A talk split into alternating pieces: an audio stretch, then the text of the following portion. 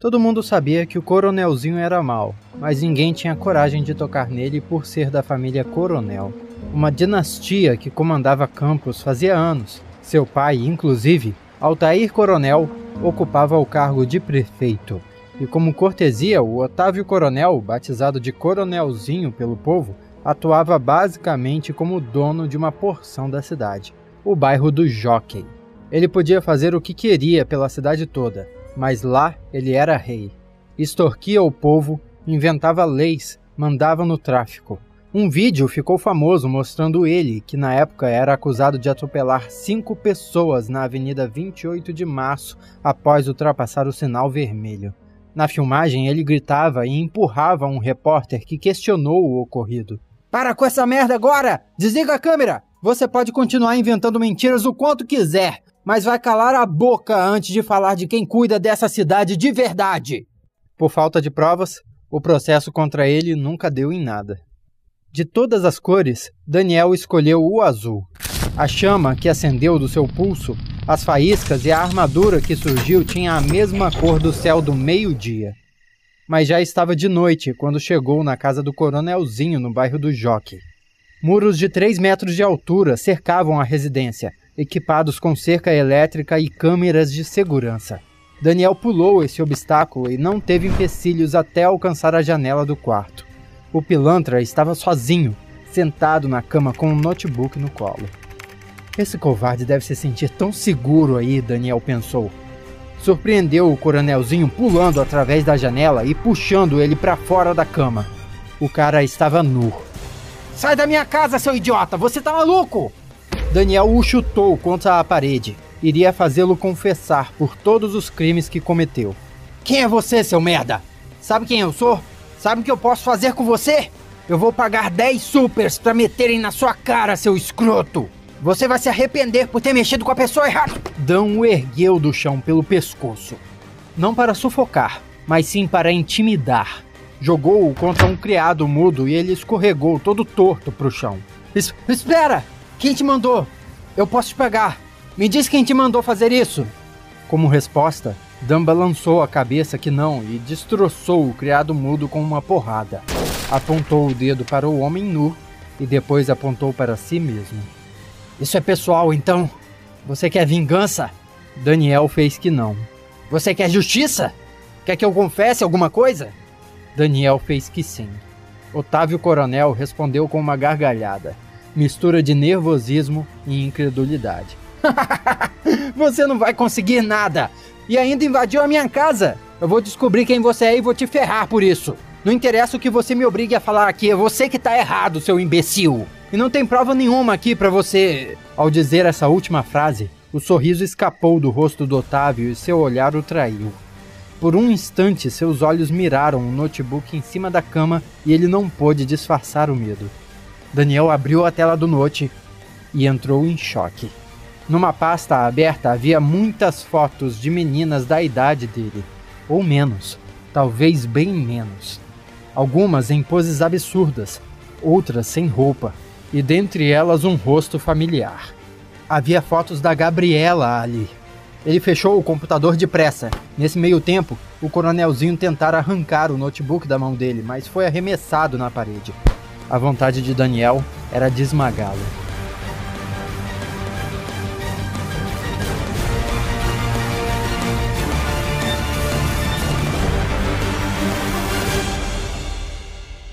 A imprensa local fez um bom trabalho com as evidências e exaltaram o vigilante azul que tornou isso possível. Após esse escândalo, várias vítimas tomaram coragem e depuseram contra o coronelzinho sobre os mais diversos crimes. Dessa vez, a justiça não pôde fazer vista grossa e Otávio Coronel foi preso dias depois. A matéria no jornal noticiando o caso prometia novos tempos para Campos, mas para Daniel o melhor disso foi chegar em casa e ser reconhecido pelos pais. Eles só ligaram os pontos. Era o Danielzinho deles, o novo herói que mencionaram na TV. Sua mãe o abraçou chorando e até seu pai parecia lacrimejar quando se aproximou. Lágrimas de orgulho, Nessa hora, ele havia decidido. Aquilo não apagava seus erros, mas dali em diante queria ser o melhor super-herói possível. Seis anos depois.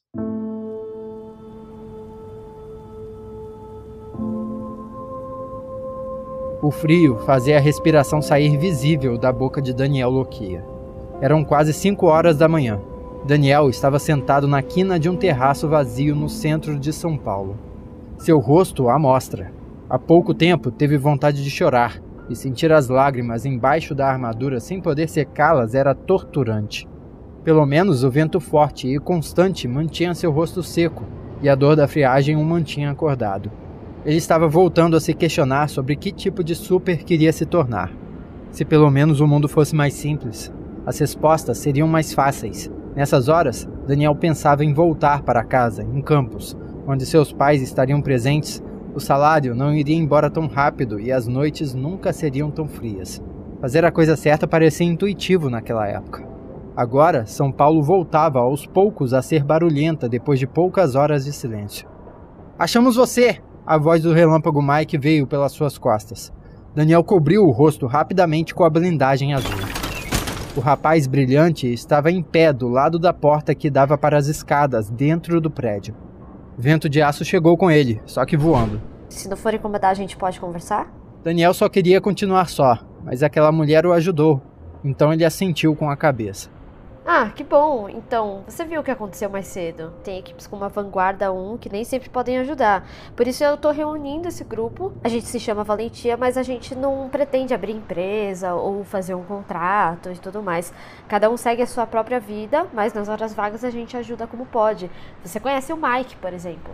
Ela apontou para o rapaz, que levantou a mão como se dissesse presente. Foi ele que deu a ideia de criar a conta no Twitter para a equipe. Depois que a gente soube do que você fez lá na Avenida do Estado, a gente pensou em te convidar para fazer parte. E por enquanto nossa equipe só tem nós três. A Major precisava ir para casa e bom, eu acho que ela não acredita que você tem interesse, mas se a gente puder fazer diferença sozinho, imagina junto. A valentia serve exatamente para isso. A gente se ajuda para ser o melhor de nós mesmos.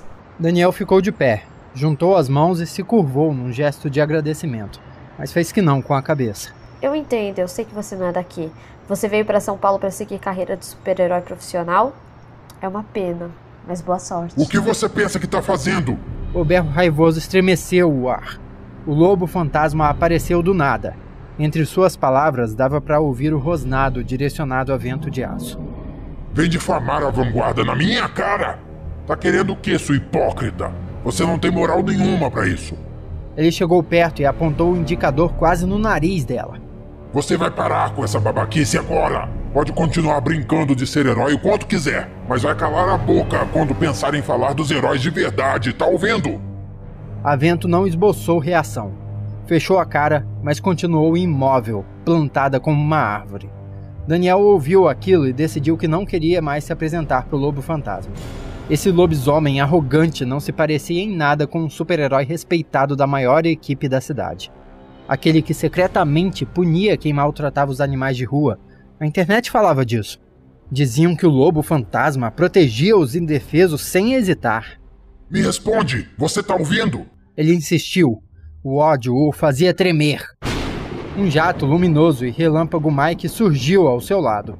Calma aí, seu fantasma, o rapaz disse. Eu não tô falando com você! O lobo deu um golpe que fez o Mike ser arremessado quase que para fora do terraço. E isso enfureceu a vento de aço. Os dois heróis começaram a brigar ali mesmo, uma mistura de murros, garras, chutes e mordidas. Para com isso, gente! O que vocês estão fazendo? O Mike levantou em desespero. Foi quando o lobo rasgou a barriga da vento com as garras. Ela voou para trás, recuando. O lobisomem avançou, mas Daniel correu e deu-lhe uma investida no ombro, fazendo-o perder o equilíbrio. Quando a fera levantou, mirava seus olhos azuis irados no dano. Irônico que Daniel havia imaginado várias vezes como seria ser notado pela primeira vez por um de seus ídolos. Nunca pensou que fosse dessa forma. O herói de pelos pálidos fez que atacaria, mas de repente se espalhou como um tapete no terraço. O focinho encostado no concreto. Sobre ele, uma energia luminescente azulada formava ondas como a superfície de um lago. Mas. Mas não pode ser! Um arrepio passou pela espinha de um Daniel estupefato. Flutuando perante eles estava uma figura magra com uma máscara branca de olhos escuros bem grandes. O sobretudo preto que vestia se movia no ar como se não houvesse gravidade. Aquele era um dos seres mais poderosos do mundo. Aquele era o que chamavam de O Alien.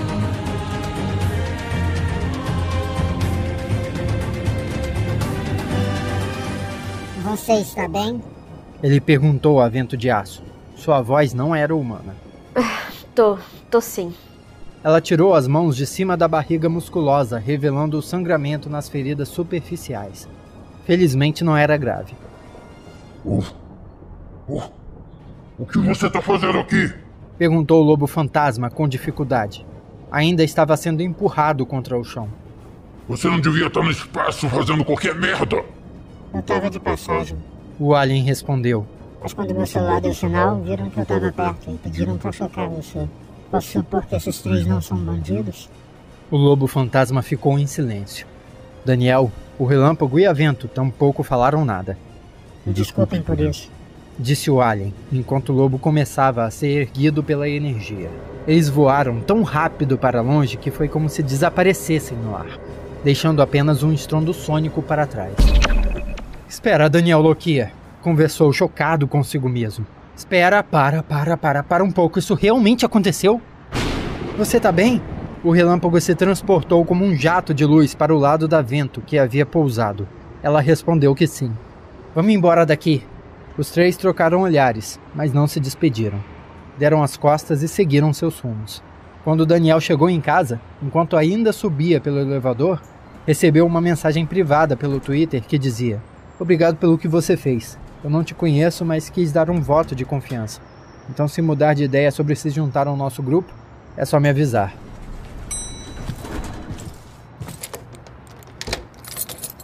O sofá estava gelado e a adrenalina não deixou dormir.